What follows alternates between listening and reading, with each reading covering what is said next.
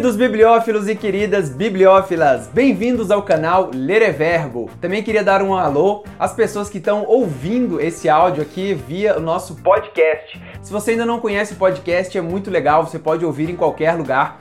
Basta acessar o site lereverbo.com, que lá tem todos os links para você se relacionar comigo, tá certo? E hoje vamos falar de um livro muito interessante. Primeiro porque é um livro de ficção científica e eu adoro ficção científica. Encontro com Rama. Vamos lá! Bem, esse nome é um nome meio esquisito, né, cara? Encontro com Rama. Ainda bem que ele explica o que quer dizer isso. Primeiro que o nome em inglês é mais interessante, chama Rendezvous with Rama, né? Rendezvous é como se fosse uma abordagem, uma, um encontro mesmo, né? E Rama é o seguinte, é, deixa eu falar um pouco antes, antes de falar um pouco da história do livro, pode ficar tranquilo que eu não vou dar spoiler, é, eu vou falar um pouco do autor. O autor desse livro é o Arthur C. Clarke. É um cara que com certeza você conhece, porque ele entre outras coisas, foi o escritor do livro 2001, Uma Odisseia no Espaço, que ficou muito conhecido através do filme do Stanley Kubrick, de mesmo nome, que é um excelente filme aí que revolucionou o gênero da ficção científica.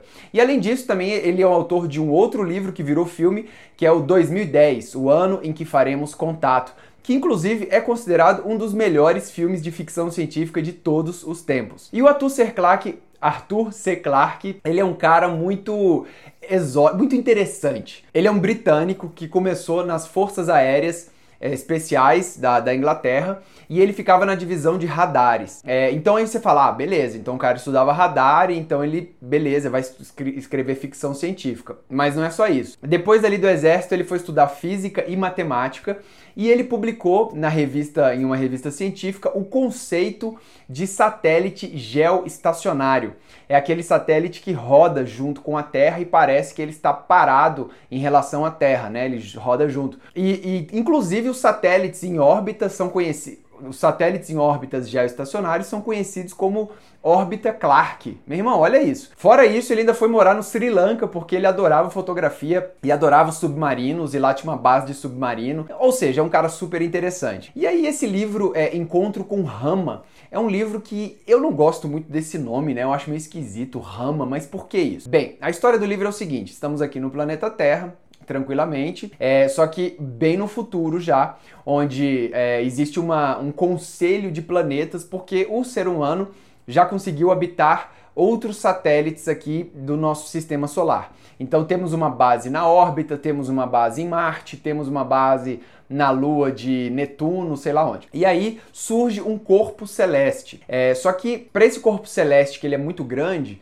é, eles dão o nome de. Já tinham acabado com todos os nomes de deuses romanos, deuses nórdicos, e aí começam a pegar deuses hindus. E um dos deuses hindus é Rama. E aí eles dão, dão o nome desse satélite de Rama. Primeiro eles acham que é um asteroide. E aí eles vão atrás desse asteroide, só que quando chegam lá descobrem que é um corpo, é uma, é uma nave. Só que uma nave que está inabitada. Cara, é tão legal a, a ideia do Arthur em relação a, a, a esse corpo que é, bicho, é muito interessante. Então, assim, é um cilindro completamente oco. E aí eu não vou falar o que acontece lá dentro, porque aí é exatamente o livro. E é um cilindro que eles criaram a, a, a nave, a cidade lá dentro. É, é um cilindro muito grande, né? Primeiro que é um cilindro que tem, se não me engano, 50 quilômetros de extensão por 16 metros de, de 16 quilômetros de diâmetro. Ou seja, é um puta cilindrão. E aí lá dentro fizeram uma cidade que, como esse cilindro roda, a própria força rotacional ali dentro faz com que exista gravidade lá dentro. Então tem um oceano rodando lá dentro. Enfim, é, é, difícil eu explicar assim, mas tem um filme que usou esse conceito e eu vou colocar a imagem aqui do que eu tô falando. É uma cidade que ela é circular. Eu acho que foi a primeira vez que alguém colocou essa ideia é, no, no, na ficção científica e é uma ideia extremamente interessante. Vale muito a pena ler o livro e, e tem cheio de mistériozinhos lá dentro. Beleza. Aí eu tenho algumas críticas a fazer do livro. Primeiro que o livro é excelente, super indicado, recomendação para quem gosta de ficção científica, tem que ler. Mas aí eu pensei assim, cara, seria muito legal fazer um filme disso. E aí eu fui ver se já alguém já tinha comprado os direitos autorais. E já compraram os direitos autorais. Inclusive, eu acho que Morgan Freeman que ia fazer o filme. Ele ia ser o produtor do filme. Só que aí esse filme nunca foi pra frente. E aí um dos caras que falou que o filme nunca foi pra frente foi porque não tem história. E realmente é o livro de ficção científica que o final é o maior anticlímax que você pode imaginar em qualquer livro.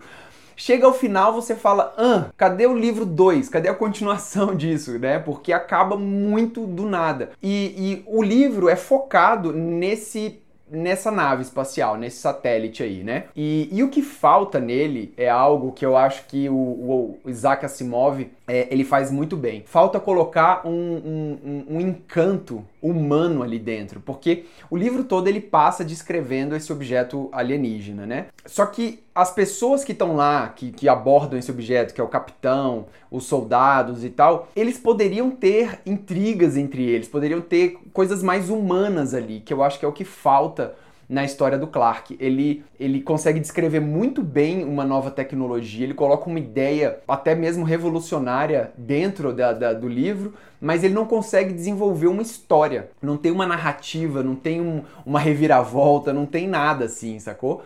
E, e, e, o final é uma.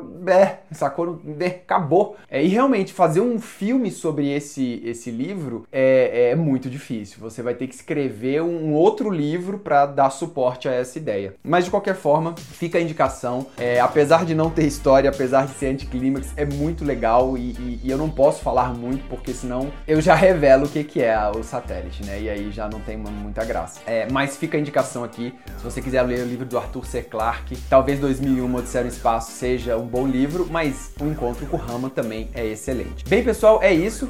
Inscreva-se no canal para você não perder nenhuma atualização e vamos continuar lendo, principalmente nesse período agora que temos bastante tempo para ler e ficção científica é sempre muito bom. Um abraço, boa sorte e até a próxima. Valeu!